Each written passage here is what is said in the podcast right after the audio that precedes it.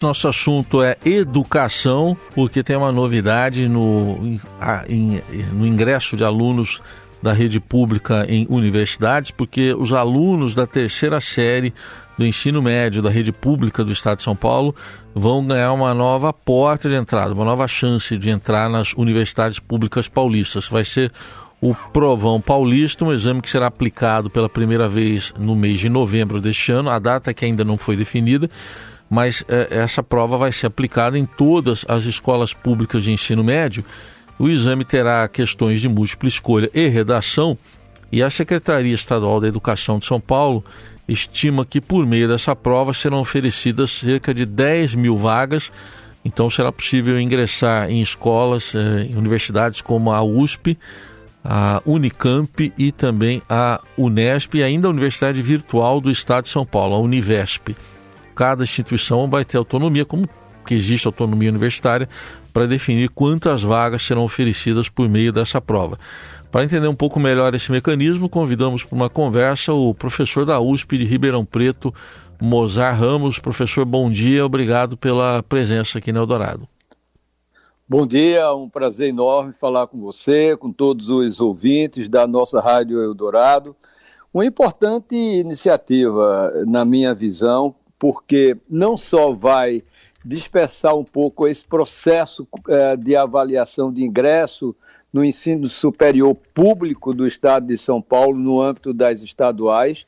Eu sempre achei você avaliar o aluno somente naquele período de duas semanas, depois de um esforço histórico ao longo de toda a educação básica, não é só do ensino médio, e ter que decidir não é, um ingresso em apenas duas semanas, como normalmente se faz no caso do Enem, por exemplo, né, eu sempre achei que é, é, é extremamente é, é estressante até.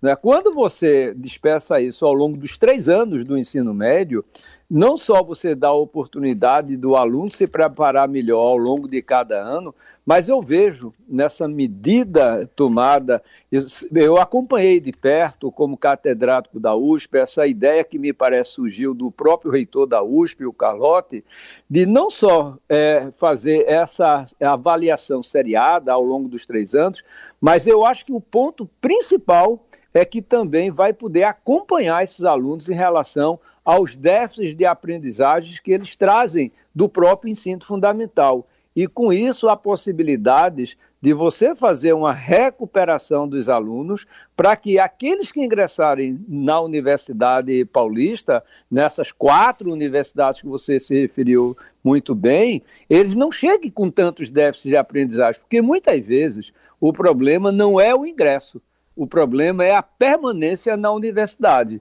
porque às vezes o aluno até entra, mas ele chega com tantos déficits que termina desistindo ao longo de todo o processo do ensino superior. Então eu vejo essas duas grandes vantagens né, de não ficar concentrado em apenas duas semanas e avaliar ao longo de todos os três anos, mas também de melhorar né, é esse processo formativo dos estudantes.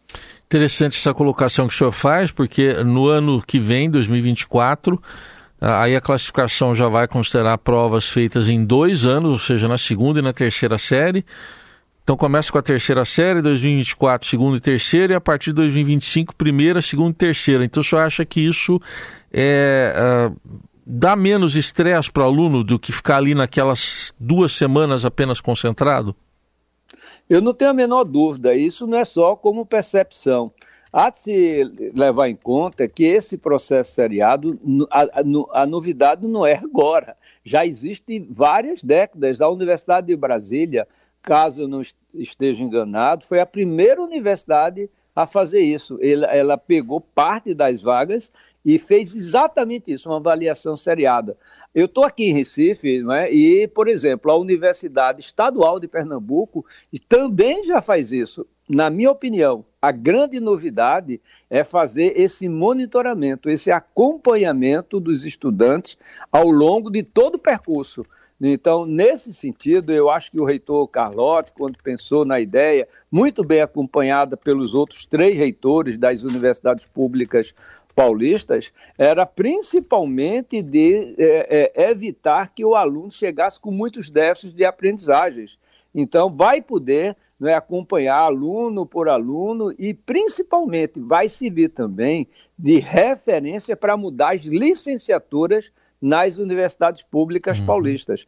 Porque quem forma os professores da educação básica são os cursos de licenciatura. Então, isso vai ter um diálogo muito interessante entre o ensino médio e o próprio ensino superior no âmbito da formação de professores. E, professor, é, a, a, a, o aluno fazendo essas provas, por exemplo, vai ter em 2025 primeira, segunda, terceira. Por outro lado, ele também pode estar mais preparado para enfrentar um Enem ou mesmo um outro tipo de vestibular de acesso à universidade privada, até na sua avaliação? Ah, isso eu não tenho a menor dúvida. Primeiro, porque ele vai ficar mais, é, é, é eu diria, mais focado à medida que ele está sendo avaliar, avaliado ano a ano, né, nos três anos do ensino médio. Né? Então, com isso, ele se mantém mais concentrado. E se ele recebe esse apoio para suprir eventuais déficits ao longo do processo, ele não vai chegar apenas mais preparado para a universidade pública, mas também para outras formas de acesso porque a, o Provão Paulista não elimina a possibilidade de fazer o próprio Enem, não é que também é importante. Diga-se passagem que o Enem já está na hora também de se renovar um pouco, né, no processo de como avaliar os estudantes nesse novo ambiente do século XXI. Então, acho que é um momento que a educação brasileira, e eu espero que a, essa avaliação paulista, o Provão Paulista, possa também induzir mudanças no processo seletivo. Nós ainda avaliamos muito com aquele olhar do retrovisor, né, muito conteudista. E o mundo de hoje, um cenário disruptivo, vai exigir também que se avalie os estudantes com base em novas habilidades, novas competências, que são fundamentais para viver no século XXI. O é, que, que o senhor imagina, então, que deveria ser introduzido como avaliação em termos de conteúdo, professor? Olha, em primeiro lugar, há de se louvar que a gente tem aí o novo ensino médio que está num debate muito pesado, mas eu acho que está se resolvendo. E, e, eu entendo, eu particularmente defendo esse novo modelo, com ajustes, naturalmente, mas ele traz, por exemplo, a integração das áreas do conhecimento e não aquela coisa fragmentada por disciplina. Isso é muito importante porque dá um caráter mais interdisciplinar para que o aluno tenha uma melhor visão sistêmica daquilo que ele está estudando. Porque hoje, por exemplo, se a gente for olhar o atual quadro da aprendizagem do ensino médio é terrível. Por exemplo, aí em São Paulo, no caso aqui em São Paulo, né, de cada 100 alunos que terminam hoje é, o ensino médio, apenas seis de cada 100 aprenderam o que seria esperado em matemática. Olha, é seis de cada 100. Né? Em português é um pouco melhor, mas nada tão relevante. De cada 100 que concluem o ensino médio, só 38 aprenderam o que seria esperado em língua portuguesa. Então a gente espera que esse novo movimento que o Provão Paulista vai trazer possa alavancar a aprendizagem, e isso passa, na minha visão, pela melhoria da formação do próprio professor que vai ser preparado a partir de agora para esse novo ensino médio, para essa nova educação básica no estado de São Paulo. E eu espero que isso rebata no resto do país, não é? Então, essa é a expectativa boa que eu tenho, essa ideia que o reitor Carlota teve lá atrás, há três, quatro, cinco meses atrás, que ele vem maturando isso e agora coloca em prática. Primeiro, fortalece esse regime de colaboração que é fundamental entre o ensino superior e a, a rede pública uhum. de ensino. Há um hiato hoje muito grande que termina criando problemas mais adiante de eficiência, de eficácia, do ponto de vista, seja da formação em si, do aluno, do ponto de vista do aprendizado, mas também perdemos muitos alunos que não querem mais esse ensino do passado. Precisamos trazer esse novo ensino do futuro, não é? O mundo está mudando e eu acho que São Paulo precisa trazer isso para o resto do Brasil. Uma mudança profunda na preparação dos jovens, não só para ir para o ensino superior, mas também prepará-los para o mundo do trabalho. Sim. Professor, para a gente finalizar, aproveitando sua presença aqui conosco, queria uma avaliação sua, porque acabou de ser aprovada a reforma tributária e surgiu uma preocupação né, com o financiamento das universidades públicas, que em São Paulo está vinculado ao ICMS, que agora vai ser um outro imposto futuramente, vai ter uma fase de transição. Enfim, como é que o senhor avalia esse modelo? O que, que o senhor imagina que deva acontecer para garantir os recursos para as universidades públicas? Olha, eu, eu espero, principalmente agora que ele vai para o Senado, que não haja impacto negativo na educação pública.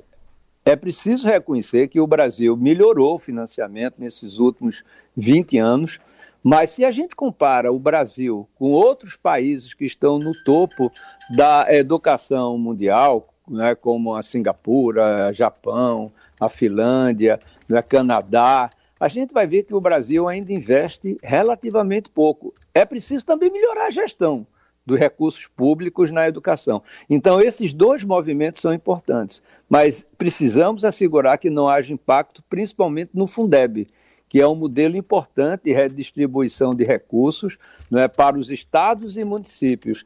Então, vamos continuar atentos nesse debate, nessa discussão aqui, agora no Senado, e preservar a educação, porque a educação não é o único, mas é o vetor mais importante para o desenvolvimento sustentável de um país. Então, vamos é, preservar a educação. O Brasil ainda precisa melhorar seu investimento per capita por aluno na, na, na escola pública, além de melhorar a própria gestão e, e, e como esse dinheiro chega até a escola. Esses são dois movimentos importantes. Nós precisamos preservar aí da reforma tributária a questão da educação. Isso aí não pode ser prejudicado sob pena de que já investimos relativamente pouco em relação a outros países.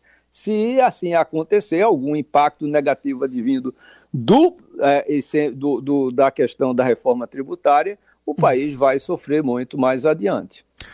Muito bem, ouvimos aqui na Eldorado o professor da USP de Ribeirão Preto, Mozart Ramos, com uma avaliação desse novo sistema, mais um novo sistema de acesso a universidades públicas paulistas e também possíveis impactos da reforma tributária no financiamento dessas instituições. Muito obrigado, professor. Até uma próxima oportunidade.